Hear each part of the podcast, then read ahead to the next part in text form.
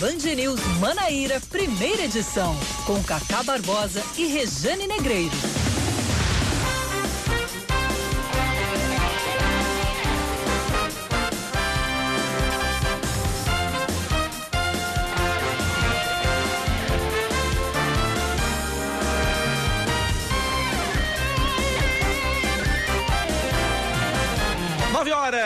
26 minutos em João Pessoa, 9 horas 26 minutos na Paraíba. Bom dia, bom dia, bom dia. Hoje é terça-feira, é dia 14, 14 de julho de 2020. Começando mais um Band News Manaíra, primeira edição.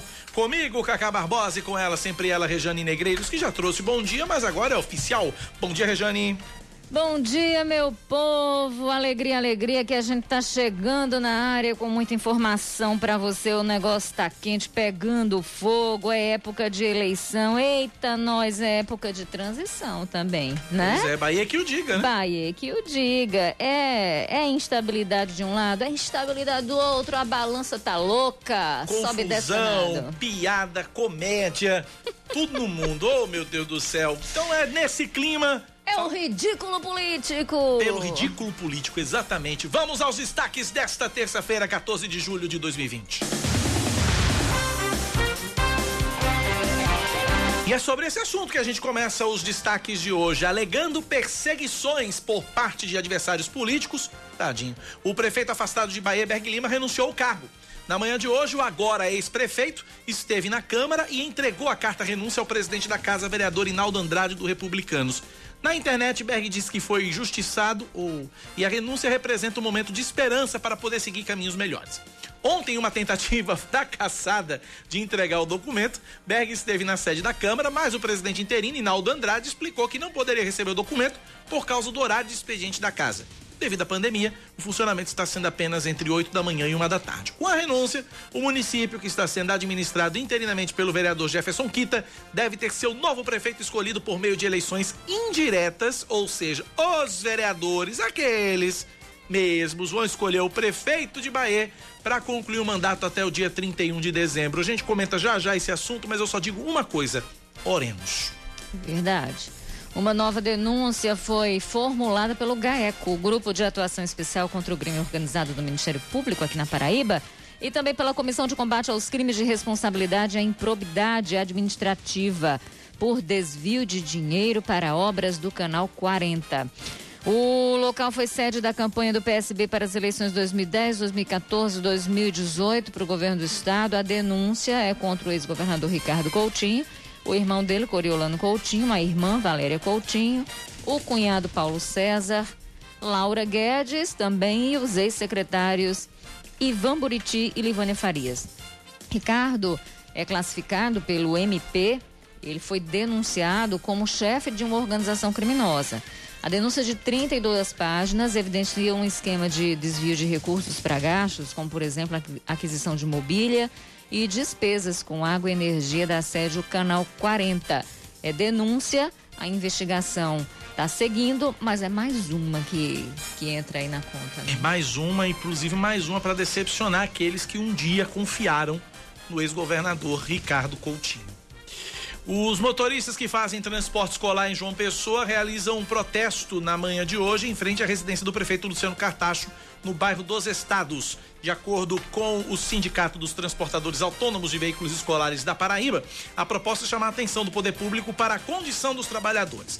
A categoria faz quatro reivindicações principais: a concessão de um auxílio emergencial, a abertura de uma linha de crédito, isenção nas taxas de vistoria da CEMOB e cestas básicas. Vamos seguindo, o governador João Azevedo vetou o projeto aprovado pela Assembleia Legislativa da Paraíba que criava o auxílio emergencial para os trabalhadores da cultura. A decisão foi publicada hoje no Diário Oficial do Estado. Ontem, a categoria fez um, um protesto, pediu a sanção da matéria, que é de autoria da, da deputada Estela Bezerra e do deputado Jeová Campos, ambos são do PSB. João justificou o veto por entender que a proposta possui é, vício de iniciativa, porque na verdade, segundo João, já existe a, a lei Aldir Blanc, Lei Aldir Blanc. que trata dessa questão. É, o problema é o tempo.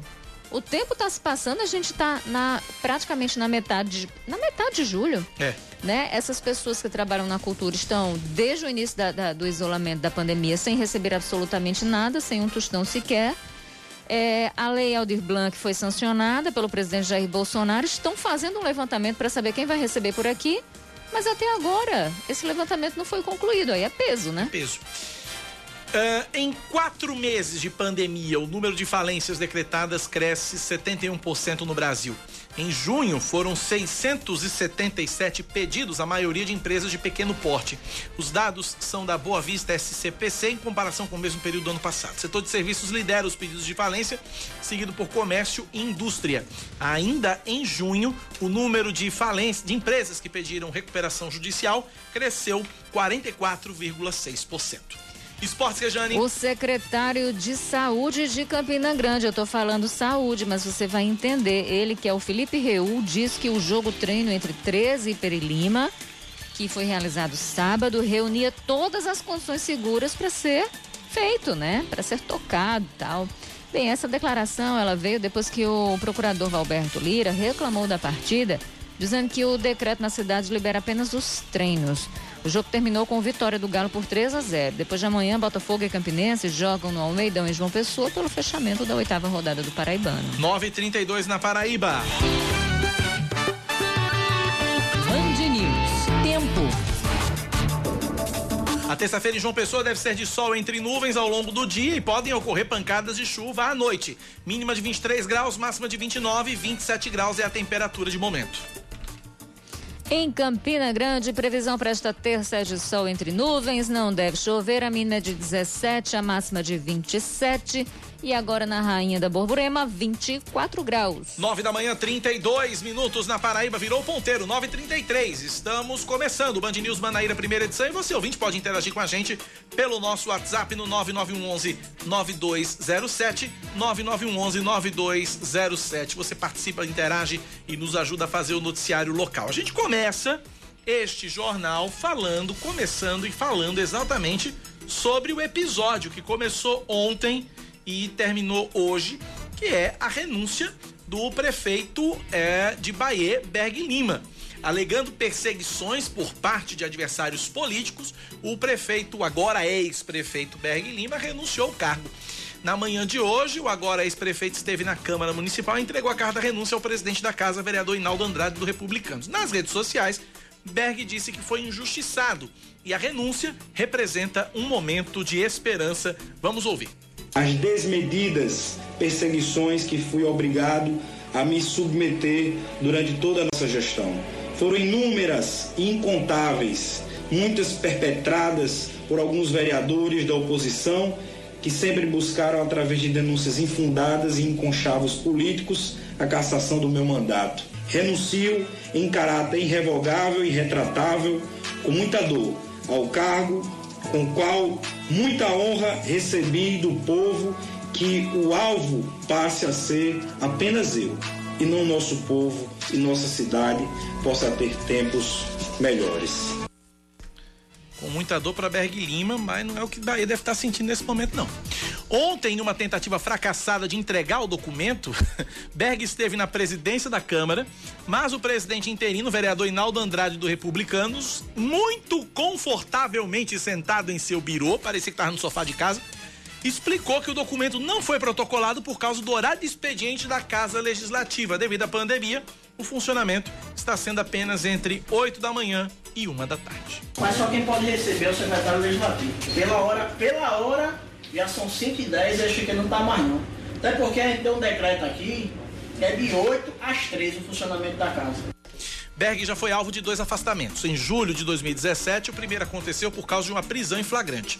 Durante uma operação do GAECO, Berg foi flagrado recebendo propina do valor de R$ 3.500 de um empresário que atuava como fornecedor da prefeitura.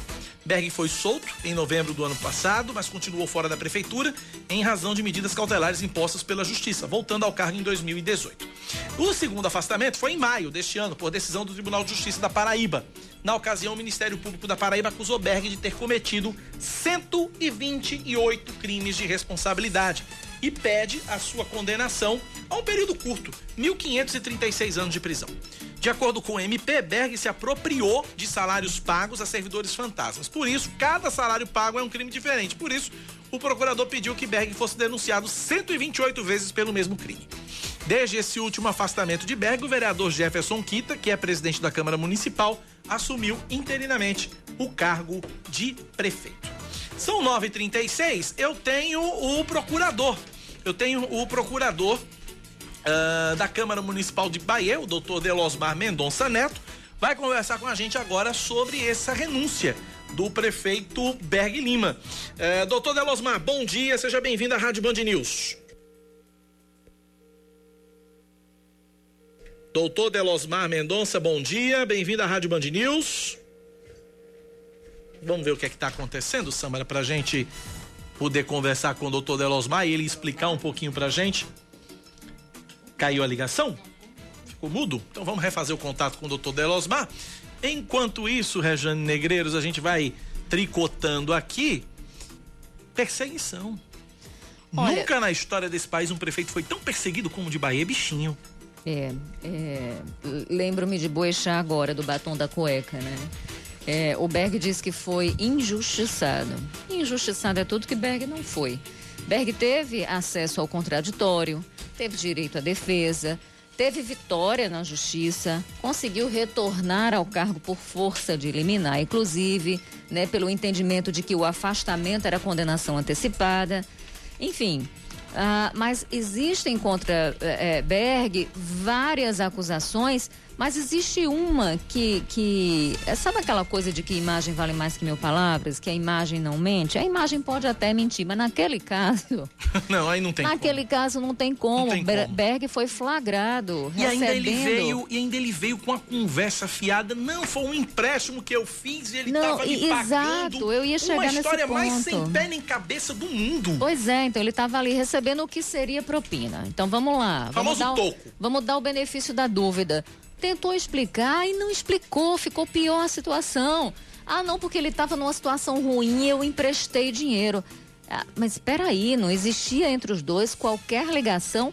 O que existia era uma ligação do empresário com a prefeitura porque havia um contrato. Havia um contrato. Né? E havia um dinheiro pendente da gestão anterior Exatamente, de Expedito Pereira. para se pagar. Então, o que foi que o, o, o que foi que a investigação disse? Olha, para liberar o dinheiro, ah, ele cobrou propina. Isso é o que diz a investigação. Berg ainda não foi condenado definitivamente. Ele foi condenado em primeira instância é. na justiça em Bahia e foi e teve a pena confirmada em e teve a condenação confirmada pelo TJ. Exatamente. Mas está condenado. É, é, é, é, o que eu quero dizer é que ainda cabe recurso. Ainda cabe recurso, tá? ainda cabe recurso em Brasília agora. Ainda cabe recurso na última instância, né? Ainda não transitou em julgado. Mas isso já o torna ficha suja. Já o torna, Já o torna suja. inelegível. E dentro da casa, Berg também vive, dentro da Câmara, Berg, Berg, Berg vive uma situação extremamente complicada, uma rinha, uma verdadeira rinha entre vereadores de oposição e vereadores que são aliados. É. E em virtude de tudo isso, Berg não cai. Houve algumas denúncias frágeis, mas o bojo de outras, algumas denúncias, outras tantas denúncias, é extremamente forte. Não caía, na verdade, né? Agora. Não, agora ele entregou. Agora entregou. Né? Agora ele, ele se deu por vencido porque viu que o negócio realmente cansou. A verdade, Rejane Negreiros, há quem diga, inclusive, há quem diga, inclusive, que essa, essa renúncia foi porque estaria na agulha um novo pedido de prisão contra o prefeito Berg Lima havia um novo pedido de prisão, porque como ele era prefeito e o processo dele, como ele era prefeito, ele tinha foro privilegiado, o processo uhum. tramitava no Tribunal de Justiça. Isso. Com a renúncia, a tramitação do processo volta para a primeira instância, volta para a vara de Bahia. Isso. E aí ele ganha tempo. É, é tudo estratégia. É tudo estratégia. Né? É tudo estratégia. Estratégia da defesa, né, para tentar livrar aí a cara de Berg dos crimes é, pelos quais ele é acusado. Né? Então a gente tem aí uma série de estratégias, ele ganhou alguns desses rounds na justiça, mas a situação estava realmente ficando cada vez mais difícil, cada vez mais crítica para Berg Lima. E aí vem essa última estratégia, esse último sofro, sopro de vida, né? De vida política nesse sentido.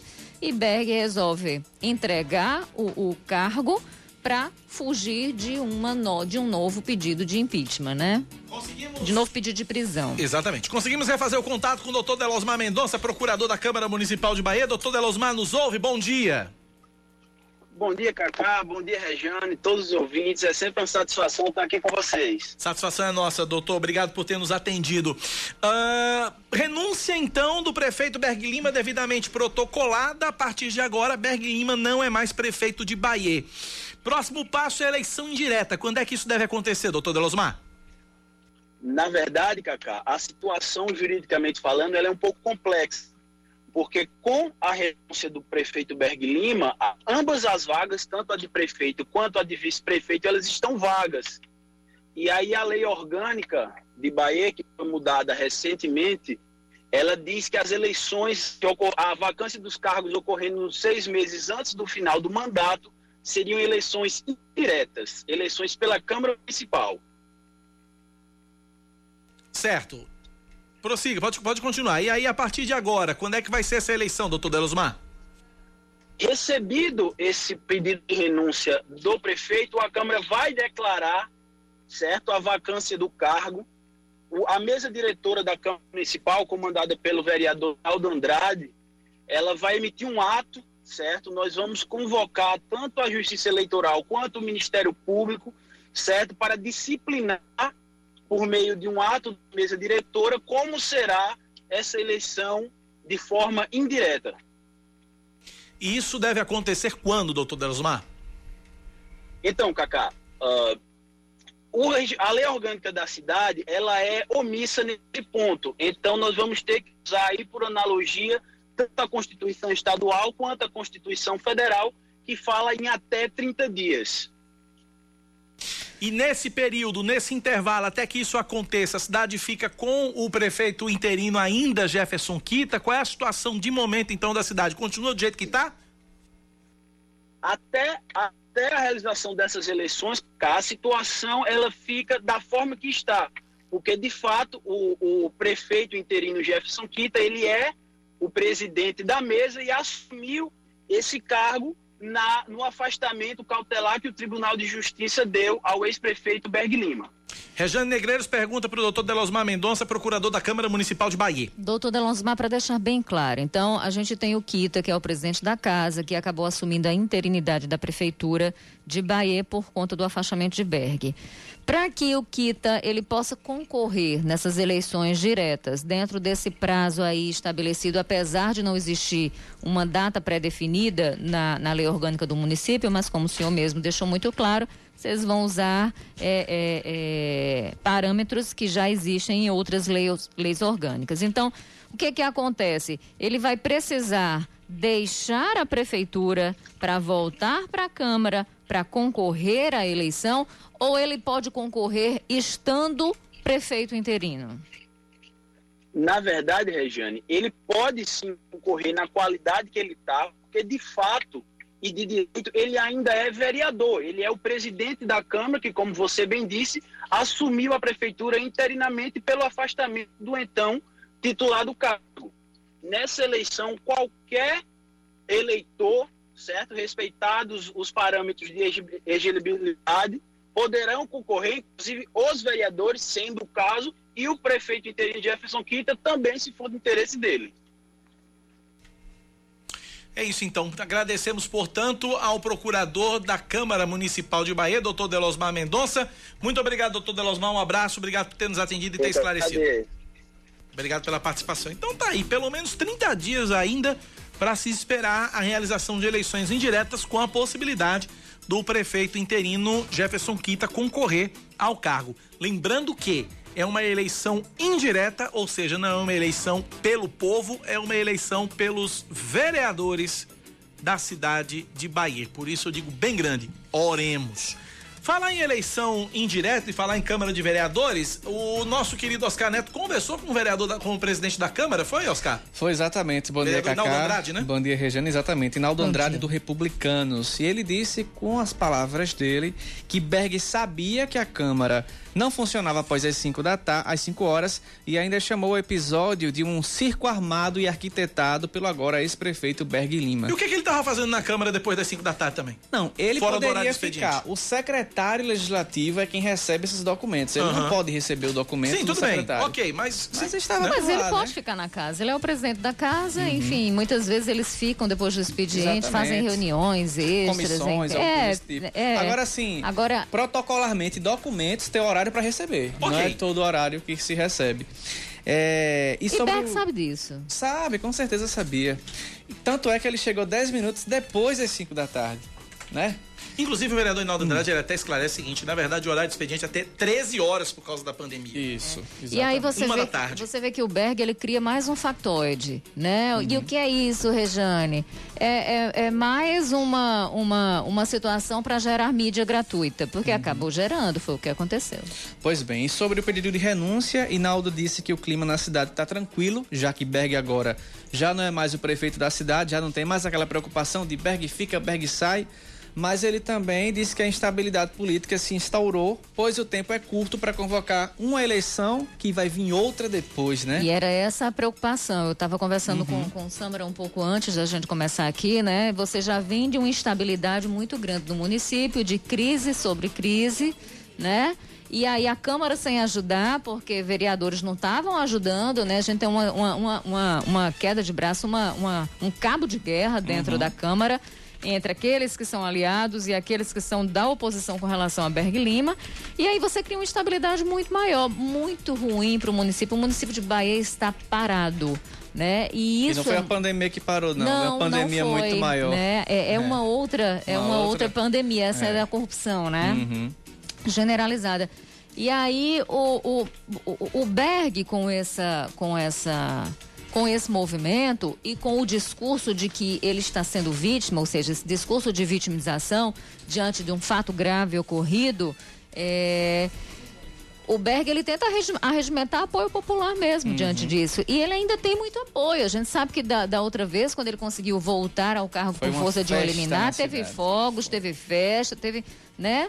Enfim, até onde esse, esse movimento também popular foi gratuito, uhum. foi, foi natural, a gente também não sabe, ou se ele foi promovido. Isso. Mas existe aí uma tentativa de você se vitimizar e arregimentar apoio, né? Aí o Hinaldo ainda, ah. ainda também disse que coloca, coloca o seu nome para disputa, assim como o de Kita também. Mas assim, não, não abriu o jogo, não disse se já tem candidatos ou candidatas lá na Câmara Municipal. Vai ter mais candidato que vereador, se brincar. Exatamente. Valeu, Oscar. 9 da manhã, 48 minutos. Tá Aparecendo aí, a eleição em João Pessoa. Né? Vai ter mais, vai ter mais, mais, mais candidato que gente para votar. É, quem tá na Câmara de Bahia agora é a nossa repórter, repórter da TV Band Manaíra, Juliana Teixeira. Tem informações. Juliana, como é que tá o clima aí na Câmara, Juliana? Bom dia. Oi, Cacá, bom dia você, bom dia, Rejane. Pois é, abrindo aí um parêntese na pandemia, tem bastante gente hoje aqui na galeria da Câmara Municipal de Bahia. Lógico que respeitando aí a, a, determinação de distanciamento, mas está cheio sim o plenário da Câmara, assim como a, a galeria. Ah, aqui Berg Limas chegou aqui por volta das oito e meia da manhã, veio entregar o pedido de renúncia, saiu rapidamente, falou com a imprensa, dizendo que quer devolver a paz à cidade de Bahia, por isso estaria renunciando, porque disse que a cidade teria direito aí a ter uma eleição é, nos moldes comuns, sendo assim escolhido um prefeito pela própria população. Ele também alegou perseguições por parte de adversários políticos. Berg Lima renunciou ao cargo, ele já, que já estava afastado, né? E agora, aqui na Câmara, é, estou aguardando a leitura dessa carta renúncia. Porque, pelo que eu apurei aqui, o que acontece agora? A leitura da carta renúncia e uma eleição indireta aqui na própria Câmara com por parte dos vereadores, ou seja, vereadores vão colocar seus nomes à disposição e aí vai haver uma eleição entre eles mesmos para decidir quem seria ah, agora, a partir de agora, o prefeito de Bahia. A cidade que teve aí pelo menos cinco prefeitos, né, nesses últimos é, pelo menos três anos. Minha filha tá 2017... boa de conta, viu? Porque eu perdi as contas completamente. Minha filha tá boa de conta, parabéns. Quatro, esses últimos é, três anos, entre 2017 e 2020, foram cinco pessoas que passaram aqui assumindo a cadeira de prefeito. Então, que, como é que acontece agora? É, se lida hoje essa carta renúncia, que é o que se espera por aqui, e pelo menos a própria população está fazendo muita pressão aqui para que essa carta seja lida ainda hoje na ata da sessão dessa terça-feira. Em 30 dias vai haver uma eleição com voto aberto dos vereadores e já tem muito vereador aí de olho é, em colocar seu nome à disposição e entrar nessa eleição. O voto aberto, então todos nós vamos saber como foi essa, como vai ser essa votação, né? Berg Lima foi preso em 2017, em julho de 2017, foi o primeiro afastamento que aconteceu por causa da sua prisão em flagrante durante uma operação do GAECO.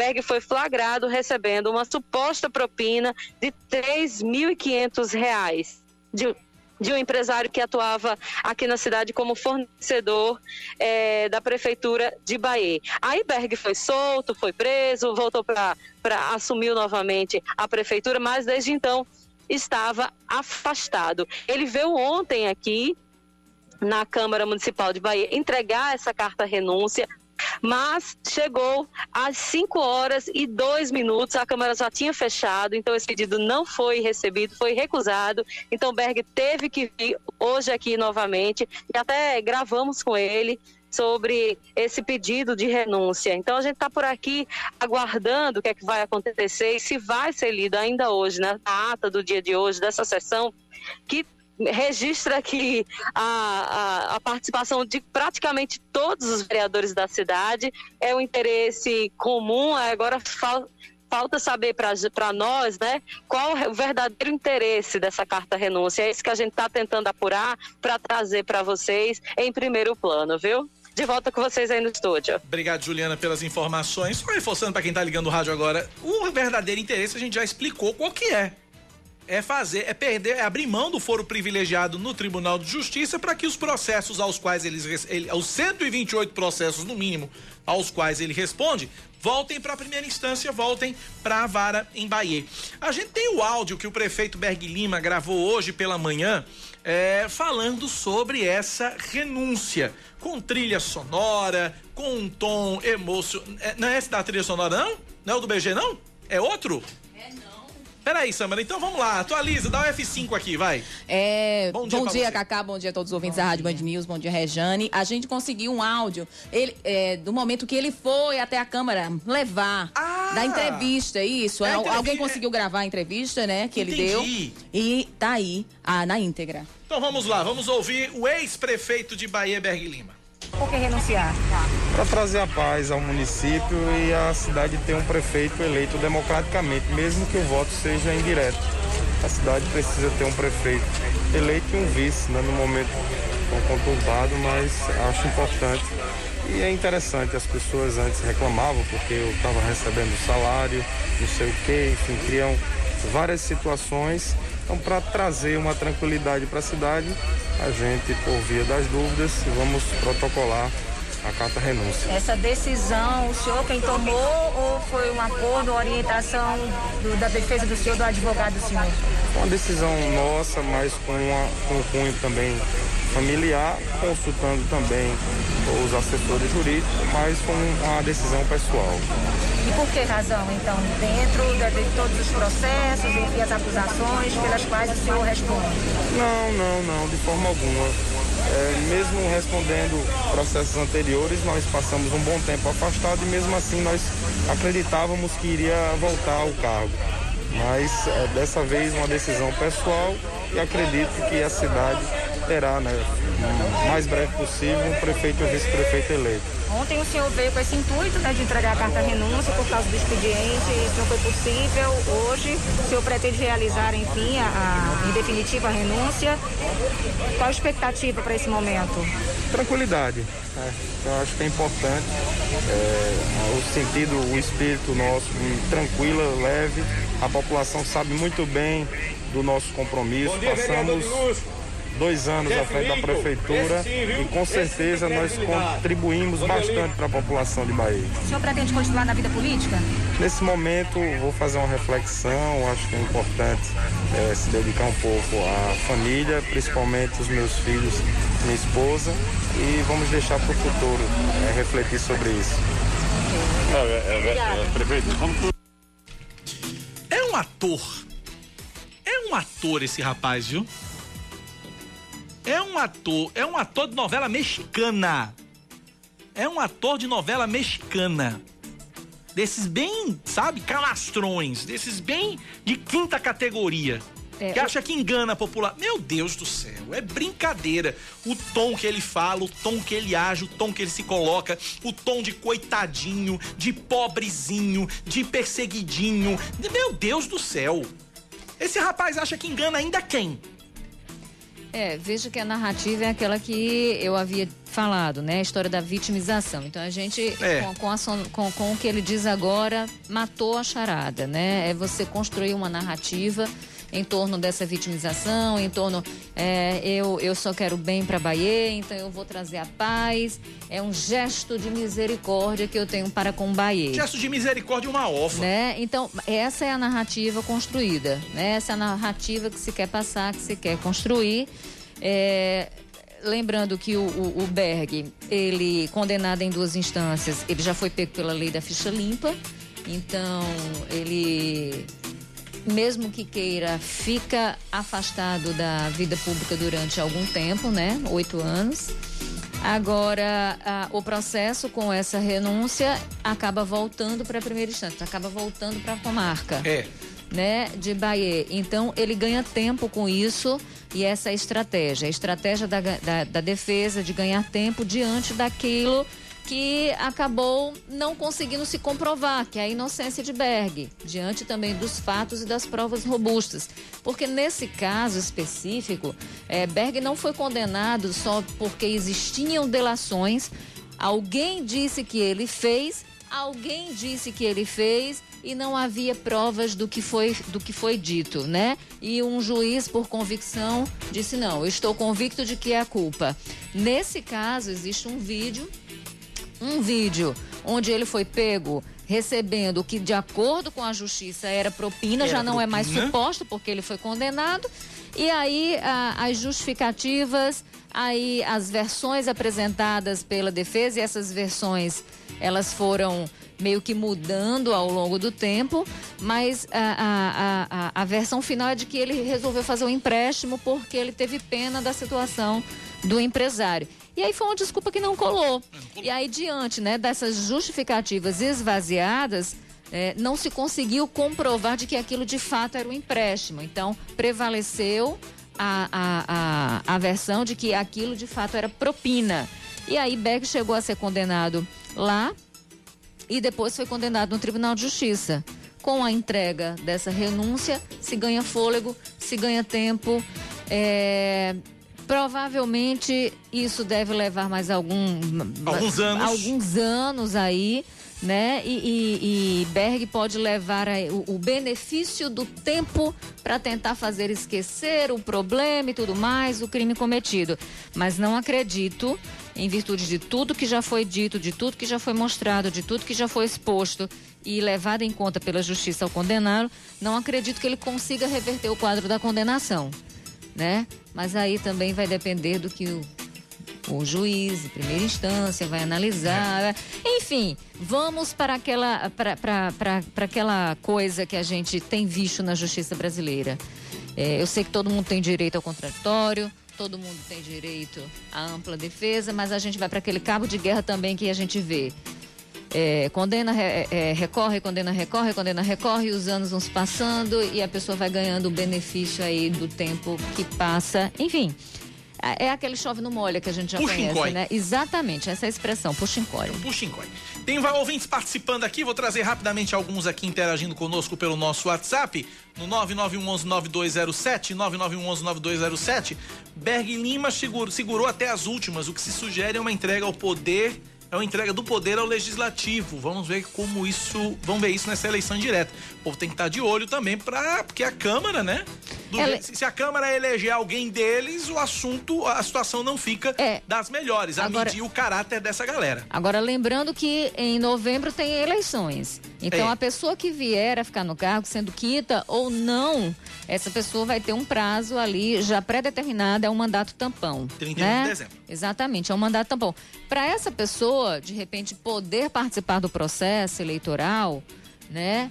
É, talvez, talvez não, a gente sabe que estando no cargo, isso facilita, muito a Facilita vida dessas muito, pessoas, principalmente este ano que a gente tem uma campanha que não vai que não vai ter corpo a corpo e que a gente tem uma campanha muito pulverizada, né? Porque a gente não tem é, as, as coligações nas, nas eleições proporcionais.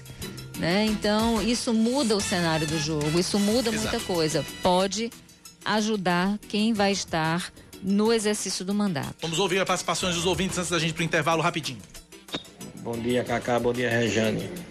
É uma vergonha é, esses políticos de Bahia, principalmente essa Câmara de Vereadores, que tiveram a oportunidade de fazer a cassação do Berg Lima, não fizeram, deixaram a, a população sem um governante fixo e ficou essa alternância.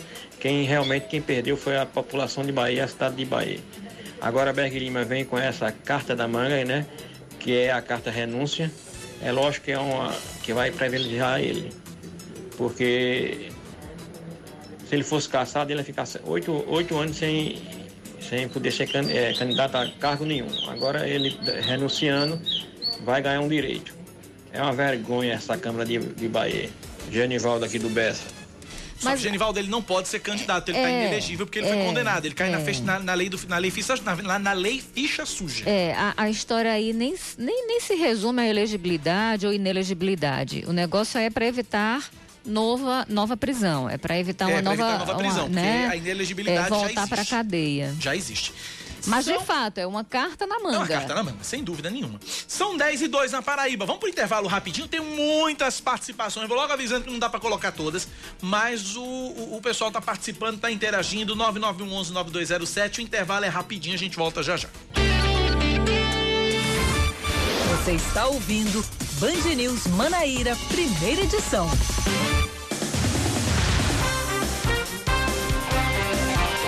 Dez horas e cinco minutos, a gente dá de volta nesta terça-feira que é pura bomba na política paraibana, especificamente na política de Bahia. É bomba, não é boemba, não, é bomba mesmo. Eita, nós, a gente ri pra não chorar. Mas vamos lá, olha, Paraíba tem 61.108 casos confirmados de Covid-19 em 218 municípios, de acordo com o boletim divulgado ontem pela Secretaria Estadual de Saúde. Desses, 1.302 pacientes morreram e 22.468 conseguiram se recuperar da doença. Vou repetir o número de mortos, 1.302. Né? Esse é o número oficial, mas os casos ainda estão sendo confirmados. Então, tem mortes que ocorreram em maio, no início de junho, só confirmadas agora. Então, a gente ainda tem uma possibilidade de aumento real desses números. É, nas últimas 24 horas foram registrados 324 novos casos da doença, 18 mortes, só que cinco delas ocorridas de fato é, entre domingo e ontem, né? Então isso é, é, é, comprova aquilo que eu estava falando. A ocupação de leitos de UTI em todo o estado está em 54%, na região metropolitana de João Pessoa 62%, em Campina Grande 45%, no Sertão 63%. Nas últimas 24 horas, 46% da população paraibana seguiu a recomendação de isolamento social. 46%. É, na verdade, nas últimas 24 horas aí, é entre ah, domingo e ontem. É, mas ainda assim, né? A gente estava com índices bem Pois é, baixos, bem abaixo baixos. dos 40%. E uma outra coisa, com relação aos leitos de UTI, esses 54% são considerando todos os leitos de Sim, UTI. adulto, No- é, pediátrico. no caso da região metropolitana João Pessoa, Campina Grande Sertão, é somente recortando os leitos de UTI para adultos.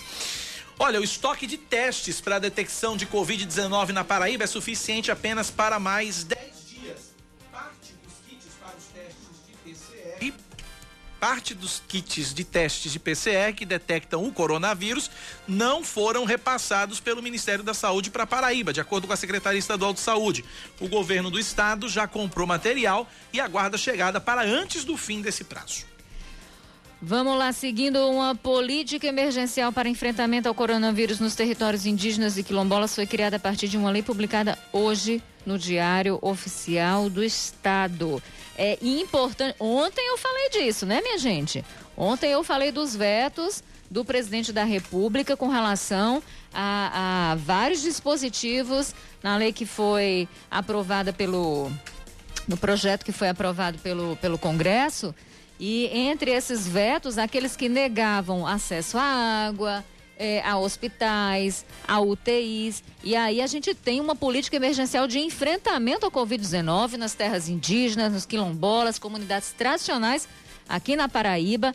É, uma, é, uma, é um dispositivo local e estadual que assegura os direitos sociais dos povos indígenas e quilombolas e o acesso aos insumos necessários à manutenção das condições de saúde para a prevenção do contágio e da disseminação da Covid-19. Então, é uma resposta local, estadual, né? A falta né, da, de uma resposta efetiva é, do ponto de vista nacional. De acordo com o texto, que é de autoria da deputada Camila Toscano, do PSDB, os direitos e a dignidade devem ser garantidos e respeitados a esse grupo, considerando que a condição é de vulnerabilidade e exige, além de isolamento social, o acesso a recursos hospitalares especializados. Parabéns à deputada Camila pelo projeto e parabéns também né, pela aprovação na casa e pela sanção desse projeto por parte do governo. Extremamente importante a ajuda e o auxílio às comunidades vulneráveis. A Pró-Reitoria de Graduação da Universidade Federal da Paraíba divulgou o edital para cadastramento dos selecionados na chamada regulada segunda edição do SISU, Sistema de Seleção Unificada. A pré-matrícula acontece das 8 da manhã de depois de amanhã até as 5 da tarde de sexta-feira pelo Sistema Integrado de Gestão de Atividades Acadêmicas da UFPB, o famoso SIGA-A. Foram oferecidas 478 vagas distribuídas em 76 cursos nos quatro campi da UFPB.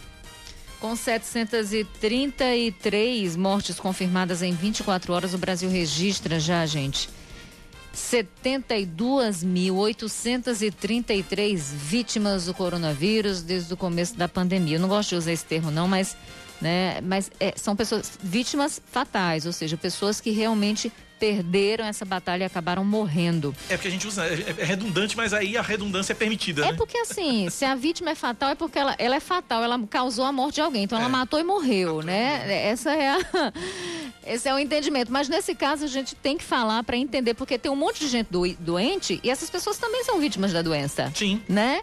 Mas 72.833 vidas já foram perdidas no país por conta do coronavírus. Ontem foram registrados 20.286 novos casos de Covid-19. O Brasil já tem 1.884.967 diagnósticos da doença. Desses, 1.154.837 pacientes se recuperaram. Futebol. A Confederação Brasileira de Futebol divulgou ontem a tabela básica com as informações da edição 2020 da Série C do Campeonato Brasileiro. Devido à pandemia, a terceira divisão nacional deve começar nos dias 8 e 9 de agosto e a previsão é que as finais da competição sejam disputadas apenas em janeiro, a exemplo do que deve acontecer com as séries A e B. No grupo A da terceirona, o Botafogo deve estrear fora de casa contra o Ferroviário do Ceará e o 13 deve receber em Campina Grande o Imperatriz no Maranhão. Nos outros jogos da primeira rodada do grupo A, Paysandu e Santa Cruz em Belém, Manaus e Vila Nova em Manaus e Jacuipense e Remo em Riachão do Jacuípe, no estado da Bahia. 10 da manhã, mais 11 minutos agora na Paraíba, 10 e 11 é hora dela, ela vai falar. Política, com Rejane Negreiros.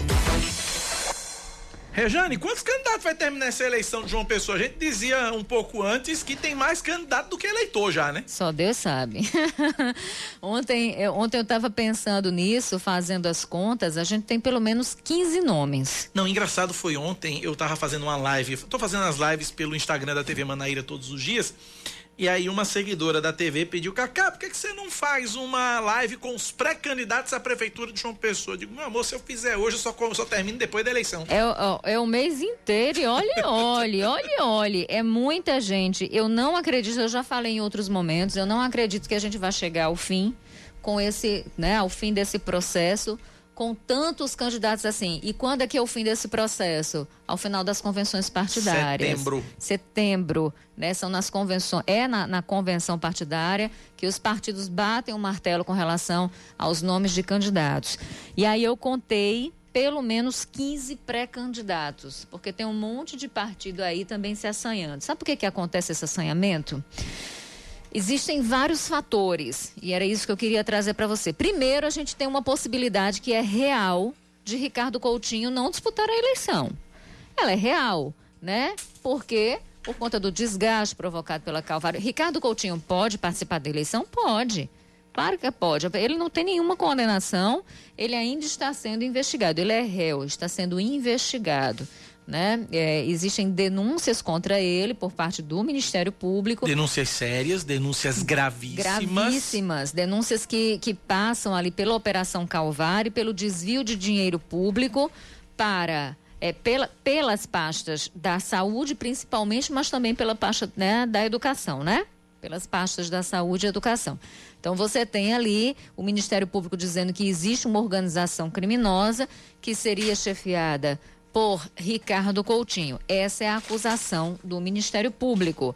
É importante a gente dizer que os nomes vão surgindo e à medida que as investigações elas vão ocorrendo, né, e depois já no julgamento, o juiz deve levar em consideração as provas que foram colhidas e que estão nos autos do processo para que ele possa arbitrar sobre condenação ou não, sobre o tempo de prisão de cada um ou não. Mas nomes que surgiram foram retirados, inclusive, do processo já. Né? É, a gente já teve gente que, olha, fulano. É, foi levado coercitivamente, fulano foi preso temporariamente, depois fulano acabou sendo solto. A gente tem alguns é, exemplos desse ao longo desse processo que está ali na Operação Calvário. Mas Ricardo Coutinho, ele é uma possibilidade. Mas existe sim uma possibilidade de não disputar por tudo que foi dito aqui. E aí teria um outro nome do PSB, dizem que é Amanda Rodrigues, eu não creio. Há quem diga também que pode ser Gervásio Filho, deputado É. federal Gervasinho. É, tem alguns nomes. Eu não creio no nome da Amanda, não. Né? É, é, não seria uma escolha inteligente é, se, a, se a ideia é ir para o combate, se a ideia, por exemplo, é acusar o João Azevedo, que hoje está no Cidadania, e, portanto, o candidato ou candidata de João Azevedo de ter traído o PSB, de ter agido de forma antidemocrática e tudo mais, se a intenção foi essa, não foi essa, né, de bater mesmo, de, de se colocar como uma força ali também, progressista, de esquerda, tá furada. Tá furada porque a Amanda, ela não é política, ela é um nome técnico de um quadro técnico, portanto, tem ali seus limites quando o assunto é política. A gente está falando de política mesmo. A gente, é, a, a Amanda seria uma alternativa de repente para sustentar aquele diálogo, aquela narrativa, na verdade, de que todo político é ladrão e que eu tenho um quadro técnico que é muito melhor, né? Que foi com base nessa questão técnica, por exemplo, que o próprio João Azevedo se elegeu, um quadro técnico. É, mas acredito que o cenário é outro. O cenário é outro, exige uma outra postura, exige uma outra estratégia. É, a lançar mão aí de um candidato apenas com um, um- um- um currículo aí de que reforça essa questão técnica não me parece uma decisão é, a melhor, a mais acertada para esse momento, até porque eu acredito que por força do que vem né, do cenário nacional, a gente vai ter uma eleição muito baseada em ideologia, muito ideologizada. Tanto é que a gente tem aí vários nomes e muitos desses nomes de direita, de extrema direita também, né? Eu não sei se você fez a listinha aí, Regiane Negreiros, mas eu fiz rapidamente aqui de cabeça uma listinha. E aí vamos ver se, se a minha lista bate com a sua. É, eu tenho aqui, vamos lá, eu tenho aqui o PSB, que pode sair ou com o Ricardo, o que é menos provável. Pode sair com a Amanda ou pode sair com o Gervazinho. Só aí já são três. Ah, Cidadania, que é o partido do governador, deve sair com um candidato, mas a gente não sabe quem é. E não tem nem perspectiva, não tem nenhuma luz de dizer assim, pode ser fulano ou cicrano. Até tem, você tem o Léo Bezerra, você tem É. o presidente do partido em João Pessoa, que é o Bruno Farias, enfim. Né? Não, não tem, O, o, Bruno ele vem tentando se escalar exatamente nisso. É o presidente do, do, diretório. Ainda, né? Não são nomes sólidos ainda na disputa. É, mas ele vem pavimentando o terreno, viu? O ah, Bruno tem, Farias, tem o pelo menos. Luciano Cartacho, que está na eterna dúvida entre quatro nomes: Diego Tavares, Socorro Gadelha, Dilma Freire e Daniela Bandeira. Aí tem Nilvan Ferreira, pelo MDB, tem Cícero Lucena, pelo Progressistas, tem Raoni Mendes, pelo Democratas, tem o PSL, que deve sair com Julian Lemos, tem o Solidariedade, que tem o nome de João Almeida, mas João Almeida depende do aval do Manel Júnior. Manel Júnior disse que não está muito disposto a conceder esse aval, porque quem manda no partido é ele. Tem o PT de Anísio Maia, tem o UP, Unidade Popular, que é um partido de extrema esquerda, vem com o Rafael Freire, que foi presidente do sindicato. É um partido de esquerda, Cacá. É um partido de esquerda. Eu acho, mas, mas, é bem para extrema esquerda, é da linha da galera do PSOL, do PSTU. É, eu, eu, eu, entendo que seja desse, desse lado aí. Tem o Valber Virgulino, deputado estadual, e tem o deputado federal Rui Carneiro pelo PSDB. Faltou alguém? A gente tem aí a rede sustentabilidade. É, tem o rede, é, que fizeram, o pessoal fez um... A rede tem pelo menos, acho que quatro nomes aí, eles estão decidindo entre eles. Tem um professor, um advogado. Já saiu, a rede já definiu o candidato. Definiu? Vou pegar o nome dele aqui, vou pegar o nome Veja. dele aqui. A rede já definiu o candidato, tem um advogado, vou só pegar é. o nome dele aqui. Tem o PSOL, você falou no PSOL? Não, não falei no PSOL. É o PSOL, PSOL também. É, é, o, Tássio, o Tássio vai disputar a vereança. É, mas tem, tem outros nomes, aí tem outros quadros que eles devem levantar. Carlos Monteiro é o nome do advogado que ganhou o processo seletivo para disputar a eleição pelo, pela rede. Olha, eu tenho aqui que o nome do Cidadania, a, a preço de hoje, de fato, o nome que está sendo cotado é o de Bruno Farias. Bruno que, que é, é, é presidente estadual da legenda, que junto com o Nonato aí eles têm conseguido eh, eh, eles têm conseguido eles conseguiram levar João Azevedo para o cidadania. Eles têm o governo do estado Sim. a máquina do governo o dinheiro do governo né o arrojo do governo nesse sentido. Então tem aí o número o nome de Bruno Farias que é bastante provável. É, deixa eu ver aqui mais gente. É por aí mesmo. Eu não olha gente então pela minha conta aqui um dois três quatro vou dizer só a questão de partidos. Você falou tá? no Democratas do Raoni? Falei, Raoni. Então vamos lá. PSB, Cidadania, PV. Nilvan Cícero Raoni, PSL. Solidariedade, João Almeida. PT Anísio, Rafael Freire. Valber Virgulino, Rui Carneiro, Rede Pessoal. 1, 2, 3, 4, 5, 6, 7, 8, 9, 10, 11, 12, 13, 14. São 14. É, 14 nomes. É uma lista grande, eu não acredito. Assim, a gente deve ter uma, uma, uma eleição bem pulverizada, e eu vou explicar por quê. Mas eu não acredito que nós teremos tantos nomes assim, isso deve se afunilar, eu venho falando isso aqui. Acredito que muitas dessas candidaturas são realmente balão de ensaio, outras são uh, uh, nomes que são jogados aí no tabuleiro para negociar mesmo. Negociar apoio, negociar cargo. Então, alguns nomes de alguns partidos aí, muito provavelmente, eles vão dizer o seguinte: eu retiro meu nome, eu, te, eu, eu entro para o arco de, de alianças com você, mas eu quero isso, isso, isso batata. Isso vai acontecer. A gente vai ter é, é, um afunilamento disso. Aí, é, para explicar por quê, nós temos, por que, que a gente tem tantos nomes? Nós temos uma possibilidade real, como eu falei, de Ricardo não disputar as eleições, isso assanha muita gente. Nós temos a indefinição por parte de, de Cartacho. Né? Isso também assanha muita gente, muito partido. Eu vi partido. hoje em algum lugar Cartacho dizendo que vai daqui a 15 dias anunciar. É, Cartacho disse que ele tem prazo também para anunciar o um nome, enfim, é, existem, antes das convenções partidárias, a gente precisa dizer que existem prévias. Né, nos partidos, eles ficam eles estão fazendo pesquisas, pesquisas qual, inclusive, com nomes. Não sei se vai vingar alguns dos nomes é, é, que a gente colocou ali dos secretários que se desincompatibilizaram. Eu espero que fique um desses nomes no sentido de representatividade de gênero.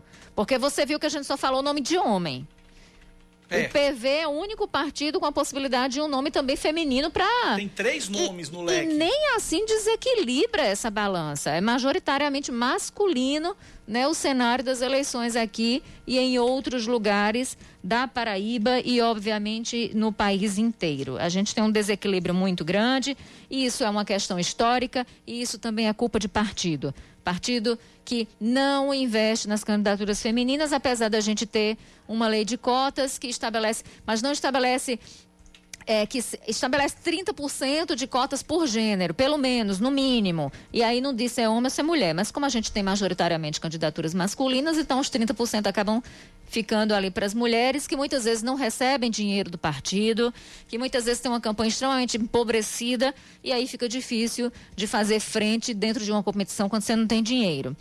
Nessa eleição, então, vai ser muito mais difícil. A gente não tem eleição corpo a corpo, a gente vai ter a, a, sabe aquela história da, da, das redes sociais nas campanhas, que sempre era o puxadinho, porque investiu em TV, investiu em rádio, na campanha Corpo a Corpo. A questão das redes sociais, da internet, era um puxadinho nas campanhas. Esse ano isso muda definitivamente, exatamente por conta da pandemia que muda muita coisa e das novas regras eleitorais. Agora, eu disse duas coisas, né? A possibilidade de Ricardo não disputar a indefinição por parte de Cartacho, isso faz com que a lista de nomes aumente. Mas existe um outro fator, gente. E esse é bem preponderante, que é a mudança na lei. Nós tivemos a mudança na legislação eleitoral. Então, nós não temos mais as alianças nas eleições proporcionais. Fim das alianças das eleições proporcionais em 2020. E isso se reflete, sim, num boom de candidaturas. Então, você tem os partidos maiores, eles, eles necessariamente vão fazer menos votos. E aí, eles têm uma menor possibilidade de eleger bancadas. Né? Então, é por isso que se coloca muito nome para ver, para tentar eleger aí é, o maior número de pessoas. Então, os partidos maiores, é, a tendência é que se lance muito nome exatamente por conta disso. Aí você tem partidos aí dizendo que vai lançar não sei quantos candidatos à vereança, não é verdade? Ah. Ah, vamos lançar tantos. O Cidadania uma vez falou, a gente tem pelo menos 80 nomes é, para disputar a, a, a é vereança gente, em João É gente com força. É gente, viu? E aí, isso nos, eu falo dos partidos maiores, vamos para os partidos médios. É, o que é que acontece com os partidos médios agora por conta do fim das alianças? Eles estão, eles se sentem é, é, compelidos, né? Eles se sentem induzidos a apresentar candidatura a prefeito. Sabe por quê? Porque os grandões, eles não podem mais ser muleta para garantir vaga no legislativo. Porque não era assim? Você se associa a um partido maior, é. aquele candidato grandão, ele pra acaba. Ele, exatamente, ele acaba servindo de cabo eleitoral para fazer voto no legislativo. Como você não tem mais essas alianças nas, na proporcional, é, isso acaba caindo por terra. Então, os prefeitos, os candidatos a prefeitos desses maiores, dos grandões, eles não podem mais ser muleta para garantir vaga no legislativo. O que é que acontece? A ideia é lançar o maior número de candidatos possível. E aí a gente vai para os partidos pequenininhos, aqueles menores, os chamados nanicos. E esses terão que apresentar uma chapa o mais completa possível. Mas por que, Rejane? Porque, do contrário, eles não vão ter o que oferecer para os partidos maiores. Eles não vão poder nem dizer, olha, eu apoio esse candidato que é majoritário, esse candidato que vai para a prefeitura, que vai tentar a prefeitura. Eles não vão ter o que oferecer. Então, a ideia agora, diante dessa mudança na legislação, com o fim das alianças eh, nas eleições proporcionais, é apostar no incremento de candidaturas. Então, a gente vai ver um boom de candidaturas em virtude exatamente desse processo, em virtude, em virtude dessa regra do jogo que foi alterada na, na reforma de 2017. 10 e 26 intervalo rapidinho, a gente volta já já com outras notícias locais no instante só.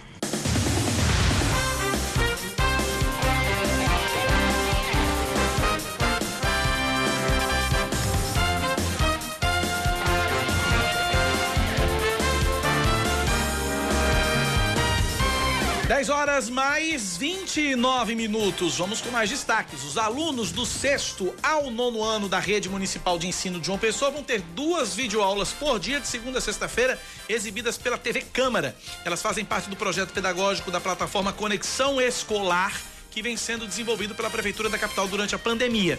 De acordo com a Secretaria de Educação do município, o calendário prevê aulas de artes e ensino religioso nas segundas-feiras, geografia e história nas terças, matemática nas quartas, português e inglês nas quintas-feiras, educação física e ciências nas sextas. Desembargador Hélio Siqueira, do Tribunal Regional Federal da Quinta Região, determinou a suspensão das investigações da Operação Cifrão. Elas apuram fraudes em licitações de superfaturamento em obras do SESI aqui na Paraíba.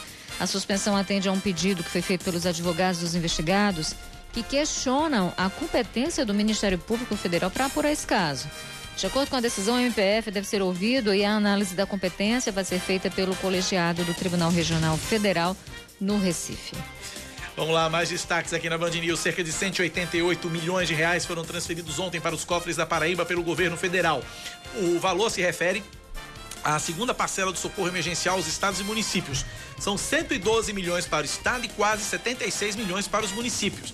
De acordo com o Tesouro Nacional, as outras duas parcelas restantes vão ser pagas nos dias 12 de agosto e 11 de setembro. No total, somente o estado da Paraíba deve receber 448 milhões de reais divididos em quatro parcelas. A primeira foi liberada no último dia 9 de junho.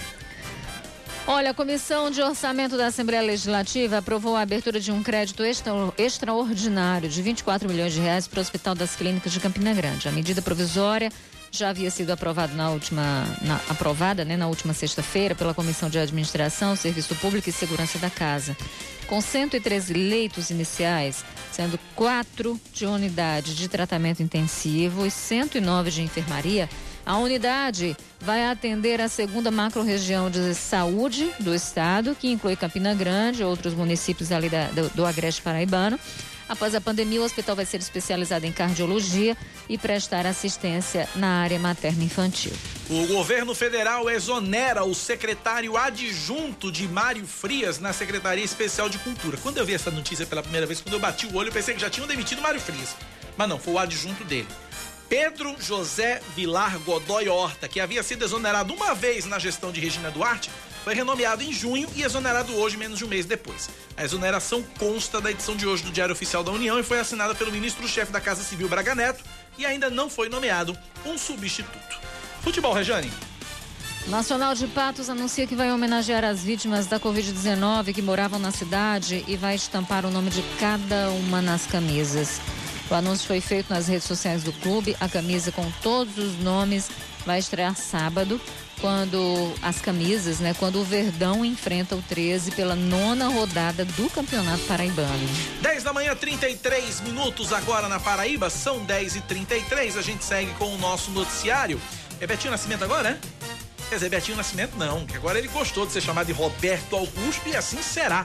Roberto Augusto, repórter da TV Band Manaíra, nosso querido Betinho Nascimento, tem informações sobre o protesto dos motoristas de transporte escolar que acontece aqui na capital. É você, Betinho, bom dia. Muito bom dia, Cacá Barbosa, bom dia, Rejane, bom dia a todos que acompanham a nossa Band News FM Manaíra, na manhã bonita desta terça-feira, trazendo essa informação diretamente do bairro dos Estados, na Avenida Acre, local onde mora o prefeito de João Pessoa, foi o ponto aí escolhido pelos motoristas e funcionários, aí, pessoas que trabalham com o transporte escolar. E a manifestação deles, eu acabei conversando com o presidente do sindicato dos transportes escolares, né, os motoristas, eles, eles alegam justamente isso, o quê? Dia 17 de março foi decretada é, é, a questão do isolamento social, decretada quarentena e tudo mais, e aí o fechamento das escolas, ou seja, a partir de 17 de março, eles começaram uh, não trabalhar, não estava tendo mais viagem, até porque não estava tendo aula. Até o momento, é, eles também não têm previsão de quando as aulas irão voltar e, consequentemente, esse trabalho de levar os estudantes é, também não tem previsão de voltar. Ou seja, eles foram uh, o primeiro a pararem, os primeiros a pararem, também serão os a voltarem. Aí eles estão pedindo é, a manifestação justamente para pedir para que o prefeito, é, de certa forma, tenha um diálogo com esse, né? Por isso que dezenas de motoristas estacionaram as vans ali durante toda, é, por um, uma grande extensão ali da Avenida Acre, no bairro dos Estados, justamente para tentar chamar a atenção do prefeito, tentar marcar uma conversa, um diálogo, para que o prefeito, certa forma, ajude esses motoristas que não sabem o que fazer. Muitos deles não conseguiram aí ter o auxílio emergencial do governo federal aprovado por conta é, de alguns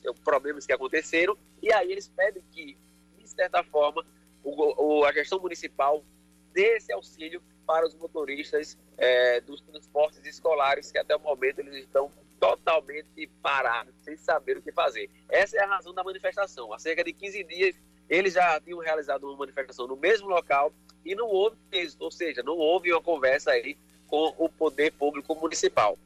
Está prevista para ainda é, dentro de 15 dias uma nova manifestação onde, onde eles irão pedir o apoio do governo estadual, tendo em vista que o, o, é, o, o transporte escolar não tem funcionado em todo o estado e aí vão agora recorrer ao governo estadual. A manifestação ainda continua acontecendo e eles buscam um diálogo com o prefeito ou alguém da gestão municipal para resolver esses problemas aí que a Barbosa é muito grande, até porque eles não sabem quando vão voltar às atividades.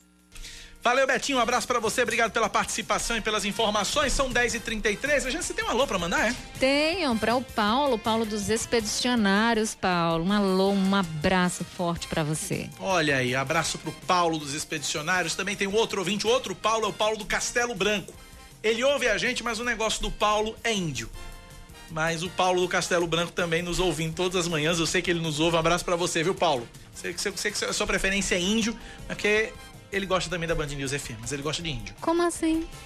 Eu tenho que eu explico fora do ar. 10h36 da Paraíba, retomada do comércio em algumas cidades do estado a partir de hoje, a partir de ontem, preocupa a Secretaria de Saúde. Reportagem de Oscar Neto. Cerca de 80% dos municípios paraibanos estão classificados pelo governo com a bandeira amarela, ou seja, podem liberar o funcionamento do comércio e do transporte coletivo municipal de acordo com os protocolos estabelecidos pelas autoridades. Dentre eles estão a capital paraibana, Campina Grande e Cabedelo, que antes eram bandeira laranja. Na capital, os shoppings reabriram, as praças e a orla estão liberadas para atividades físicas individuais, além dos jogos profissionais, mas sem torcida. Já em Cabedelo, que atendeu uma decisão do presidente do Supremo Tribunal Federal, Dias Toffoli, vai seguir o plano estadual de flexibilização com a reabertura do comércio. No entanto, o prefeito da cidade, Vitor Hugo, deu orientações à população. Não está tudo normal, não está tudo liberado. Pelo contrário, os protocolos são exigidos pela Organização Mundial de Saúde e assim nós faremos. Eu peço a você, cabedelense, que tenha muito cuidado porque nós não vencemos a guerra. A guerra é contra o vírus, o Covid. Está muito longe de ser vencido. Mas a reabertura do comércio preocupa a Secretaria de Saúde do Estado, já que uma maior circulação de pessoas pode aumentar o número de casos no Estado, como explica o secretário executivo de Saúde, Daniel Beltrame. O número de casos novos e o número de óbitos tem uma tendência de regularização, mas ainda é muito alto, tanto de casos quanto de óbitos. Nós não podemos enfraquecer as medidas de controle e combate ao coronavírus, pois o preço disso será certamente muito alto. Se você não tem necessidade de sair de casa, fique em casa. Apesar da retomada, Daniel ainda reforçou a necessidade das pessoas ficarem em casa. Ao sair, utilize máscaras. É muito importante que você siga essas medidas de autocuidado. É importante também lembrar que, se em casa você tem idosos ou pessoas do grupo de risco com doenças crônicas e não transmissíveis, como hipertensão e diabetes, se você estiver saindo de casa, é importante lembrar que essas pessoas podem ficar vulneráveis e adquirir a doença. Então, esses cuidados devem ser mantidos. O levantamento do governo acontece a cada 15 dias e leva em consideração as taxas de isolamento social, número de novos casos da Covid-19 e as taxas de ocupação hospitalar.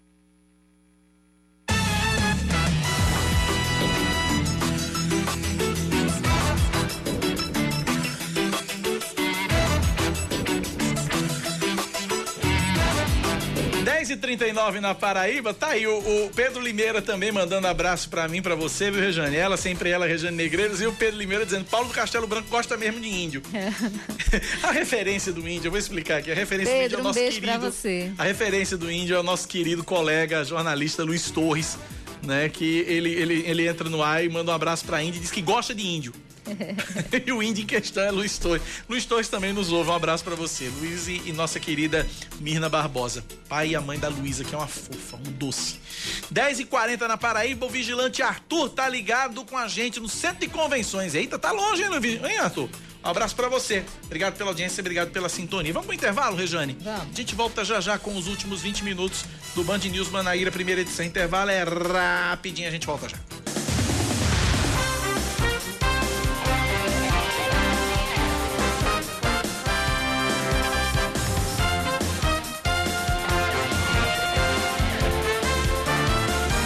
10 e 43 o governador João Azevedo sancionou hoje a lei que institui medidas de proteção social e de enfrentamento à violência contra mulheres e crianças enquanto perdurar o estado de calamidade pública provocado pela pandemia.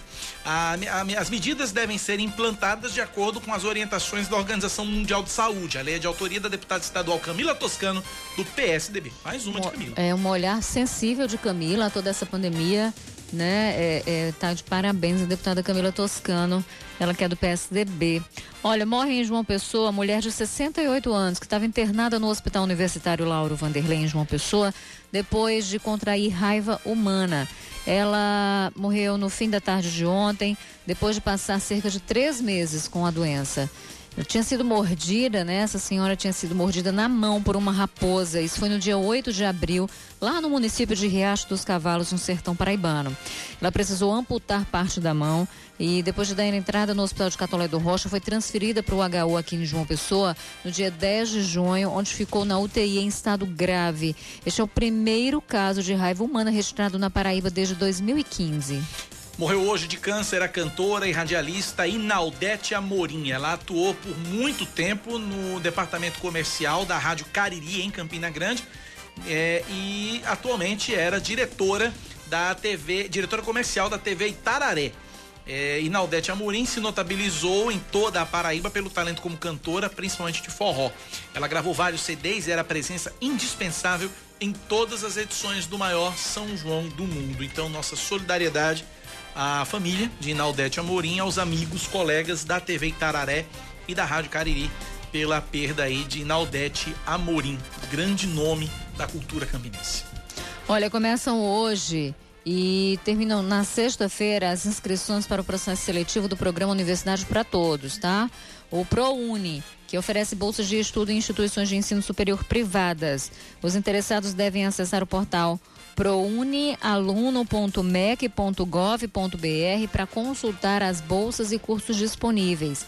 Entre os requisitos para ser aceito pelo programa, é preciso ter renda familiar por pessoa de até três salários mínimos, ter conseguido nota de pelo menos 450 pontos de média no Exame Nacional do Ensino Médio. Acho que faltou essa informação, o pessoal não colocou, mas deve também incluir aí não ter zerado a redação, que é a condição é, isso principal. É importante. É, isso é importante. 10h45, o destaque do esporte é com ele. Esportes, com Yuri Queiroga. Repercuto nessa coluna uma reportagem do portal vozdatorcida.com a respeito de pontos do guia médico do protocolo de segurança da Federação Paraibana de Futebol sobre a testagem dos jogadores e de comissões técnicas dos clubes para saber se eles estão infectados ou não pelo coronavírus.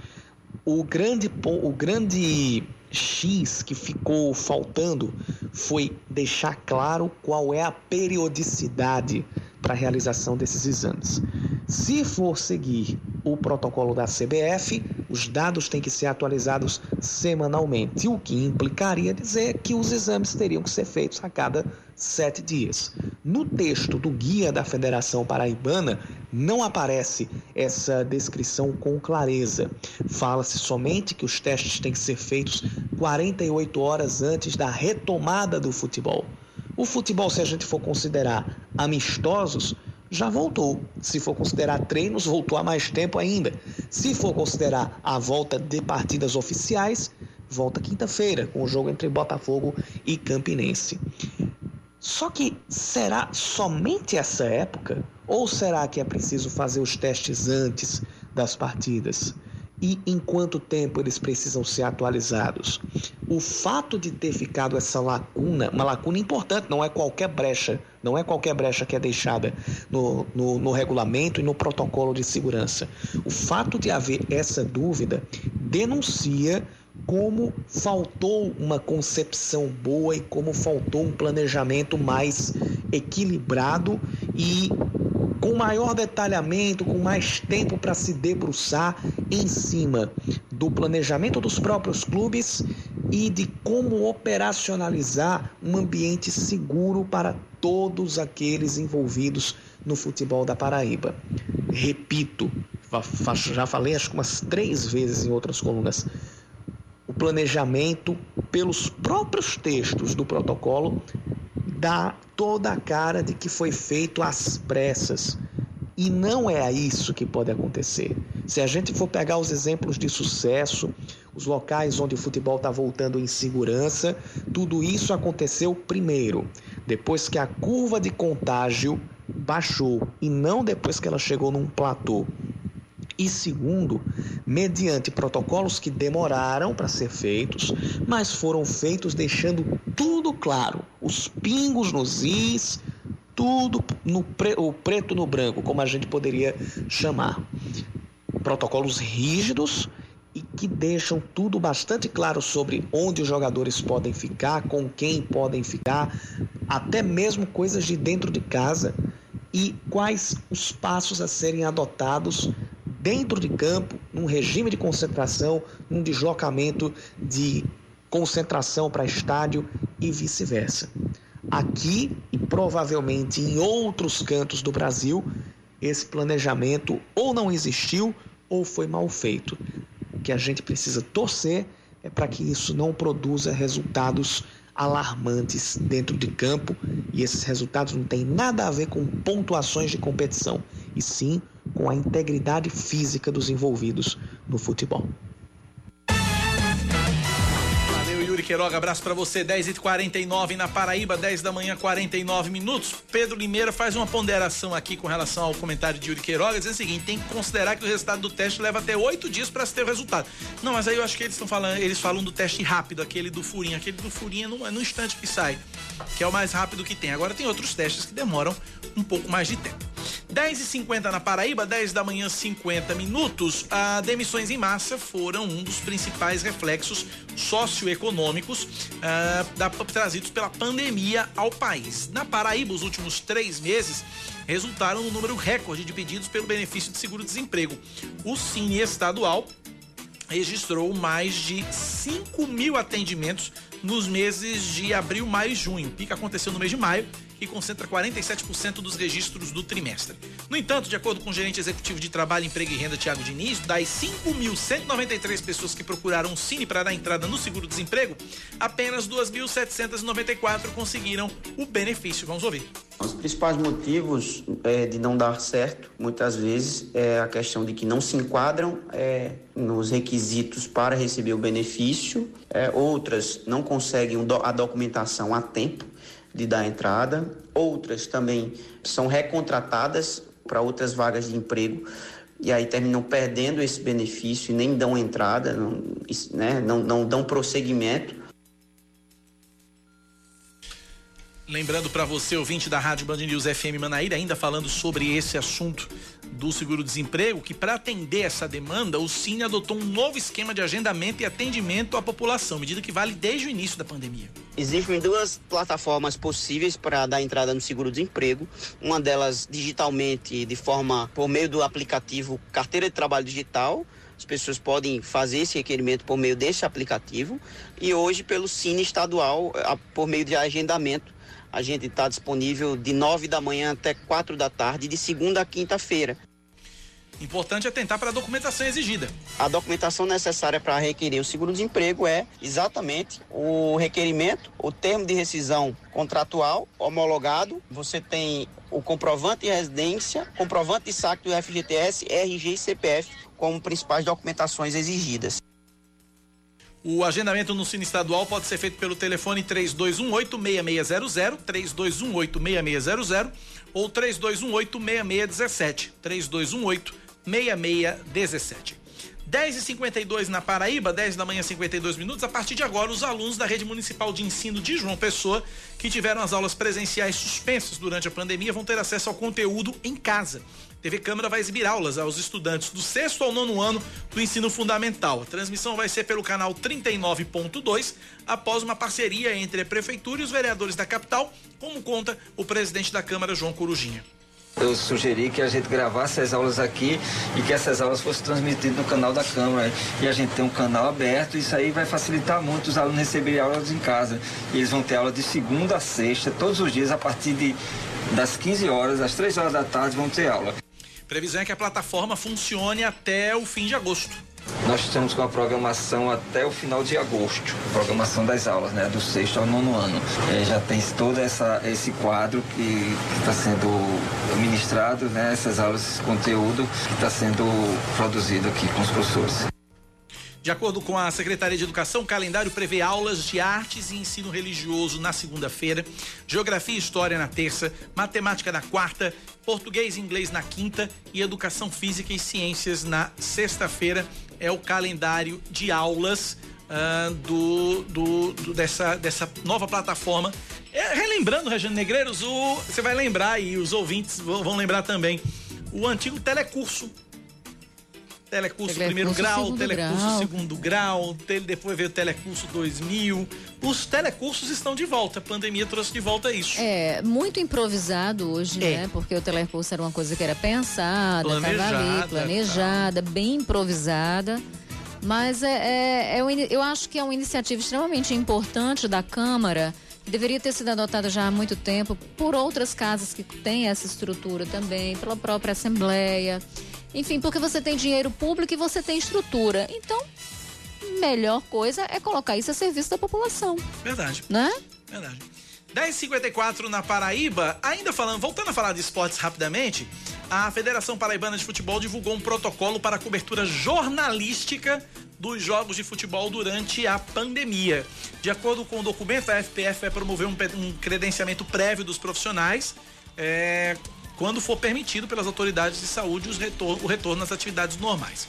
De acordo com, a, com, o órgão, as informações visam estabelecer um protocolo a ser seguido, colocando em prática ações de segurança e assistência aos cronistas esportivos, funcionários dos estádios e pessoas próximas.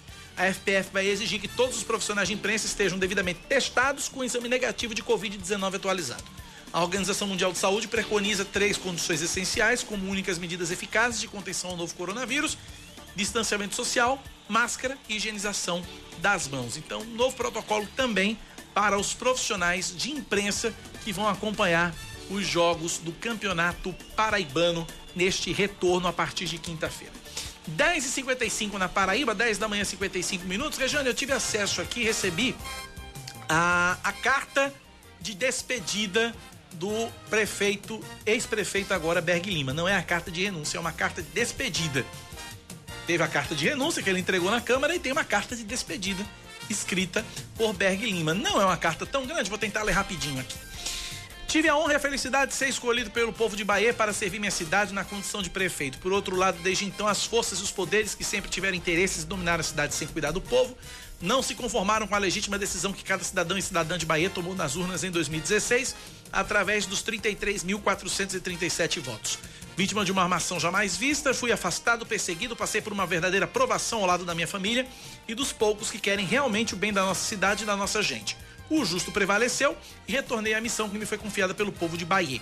Trabalhei dia e noite para honrar a confiança de cada cidadão, ainda mais quando tivemos, quando tivemos que enfrentar bravamente uma pandemia sem precedentes. Entretanto, ver Bahia bem cuidada e no caminho certo incomoda muita gente, ainda mais em ano eleitoral.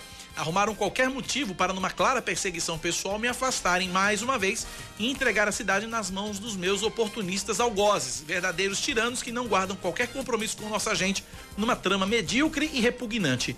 Não resta qualquer dúvida que há uma cruzada contra a minha pessoa e que essas pessoas não descansarão enquanto não tirarem da mão do povo o direito de escolher seu prefeito. Não temo qualquer um deles, tampouco me acovardo na luta, mas minha, mas minha missão maior sempre foi com o povo da minha amada Bahia. Essa perseguição injusta e covarde já causou muito mais mal à nossa cidade até que a mim mesmo. Sendo assim, para tentar dar à minha amada Bahia uma última esperança de poder ter paz e poder seguir caminhos melhores, renuncio em caráter irrevogável e retratável com muita dor ao cargo que com muita honra recebi do povo para que o alvo passe a ser apenas eu e nosso povo e nossa cidade possam ter tempos melhores. Cristão convicto, relevo as injustas acusações e perseguições assacadas contra mim, entregando nas mãos do nosso Pai Celestial o julgamento maior e final. Bahia, Paraíba, 13 de julho de 2020. Ele encerra com hashtags Berg Lima PB, Fé Esperança Bahia, Bahia PB emocionante. emocionante comovente. Emocionante e comovente. Eu tive que ler corrido assim, porque se eu ler com as pausas que o texto merece, era capaz de eu chorar aqui. De emoção e de compaixão do pobrezinho do Berg Lima. É, que já Berg, vai tarde. É, o Berg diz que, que Bahia estava desenvolvendo onde? Né? Até porque É, Bahia, onde? Bahia vem No mundo numa. mágico de Berg. Bahia vem numa. numa. Numa. numa. é, é, é, situação de calamidade parada que ela não consegue se desenvolver. Né? Então, é, ela está numa situação que é extremamente diferente da citada por ele. Agora, a gente sabe que existem brigas políticas, a gente sabe que existe jogo de poder pelo a gente poder. sabe que a Câmara de Bahia é empestada de gente que não presta. É, mas Berg ajudou, né? Berg ajudou. Mas Berg ajudou. Afinal de contas, o que Berg estava fazendo ali, recebendo diretamente Deu um motivo. dinheiro, um dinheiro fracionado de alguém que não tinha qualquer grau de intimidade com ele, simplesmente porque ele teve pena e emprestou dinheiro. o que não cola, né? Então, assim, é- é- a, a história toda é, é- é- é muito estranha e tudo mais, mas de fato a justiça entendeu que, diante das provas apresentadas, Berger era culpado em primeira e em segunda instância. 10h59 e 10 segundos. Vambora, Rejane? Vamos. Vem aí Eduardo Barão e Carla Bigato com o Band News Station. Eu volto amanhã cedinho, 6 da manhã. Rejane, às 1h20 da tarde, depois do Fala Cidade com Vitor Freitas, apresentando o primeiro plano. Rê, até amanhã. Até amanhã, gente. Até amanhã, Cacá. Valeu, gente. Um abraço pra todo mundo. Tchau, tchau. Você ouviu Band News Manaíra, primeira edição.